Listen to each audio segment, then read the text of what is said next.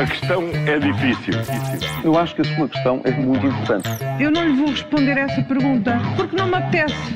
Ficará eventualmente a pergunta no ar. É uma boa pergunta essa.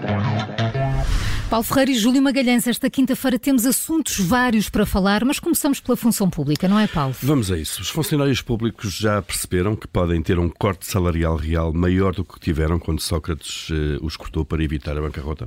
Uh... 2010, na altura, não é? Os Exato. salários médios do Estado foram cortados 5%. É verdade, foi um corte progressivo entre os 3% e os 10%, eh, mas a média foi de 5%. E agora, com a inflação entre os 7% e os 8%, o corte real deste ano uh, pode ser superior a esse, apesar do aumento de 0,9% dos, dos ordenados no início do ano. E no próximo ano pode continuar. O Governo já começou a preparar o discurso e ontem foi a vez do Ministro das Finanças, Fernando Medina, dizer que os aumentos vão ter um corte, uh, uh, vão ter em conta as progressões progressões das carreiras, critério que nunca foi seguido nas negociações dos aumentos das tabelas salariais.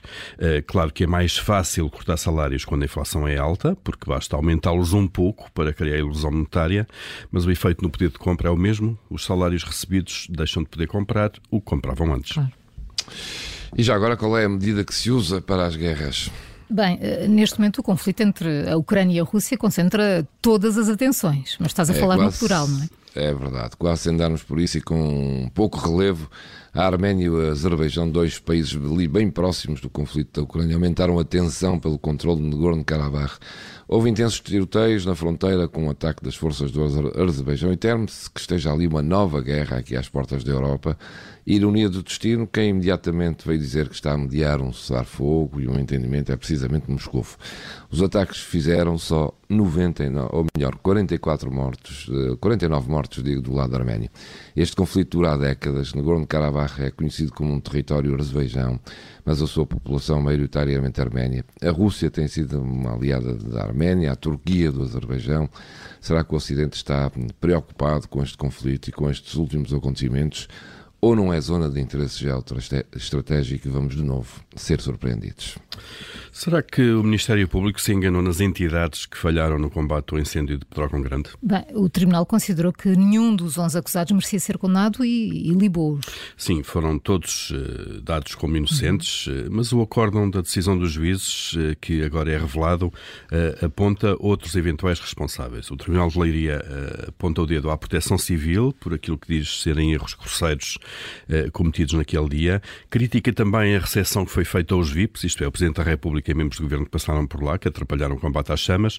Diz que havia apenas 12 militares da GNR para proceder à evacuação das populações que estavam em perigo de vida e revela outras deficiências institucionais que contribuíram para o adensar da tragédia. No fundo, Proteção Civil, GNR eh, e o IPMA são então as entidades que estão em causa. Destas não havia responsáveis no Banco dos Réus.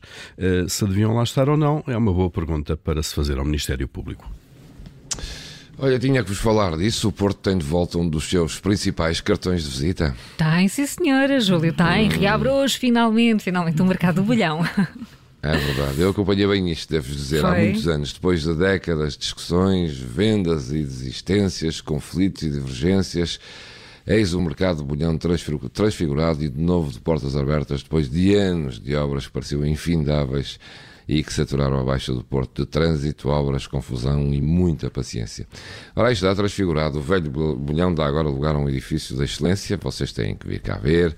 Moderno, mantendo o mercado tradicional e muitas das utentes que fizeram ali toda uma vida e foram sempre a voz da cidade e, já agora, da pronúncia do Porto. Verdade. Já não era, já não era sem tempo. Agora, em vez de ligarmos, temos que lá ir. Depois temos, temos uma emissão mesmo. especial em direto do Mercado é, Leão. Bem isso, era maravilhoso. Isso é que era bem visto. Combina isso. Tu vais, hoje, já vais lá hoje, não vais? Vou lá passar vai. hoje. Vou lá vai ter com a Ana Catarina Peixoto. Está, está lá em direto tá esta bem. manhã. Boa. Tá Boa. Vai lá. Não sei se ela ainda lá estará. Vai estar toda a manhã. Vai, vai. Sim, sim. Vamos lá. Muito bem. Vou lá passar. e vocês um dia venham cá ver que vale a pena. Vamos seguramente. Magnífico. Ainda bem que faz essa pergunta, sempre com o Paulo Ferreira e o Júlio Magalhães, em direto do Porto, nas manhãs 360 e a qualquer hora em podcast. A questão é difícil. Eu acho que a sua questão é muito importante. Eu não lhe vou responder essa pergunta porque não me apetece. Ficará eventualmente a pergunta no ar. É uma boa pergunta essa.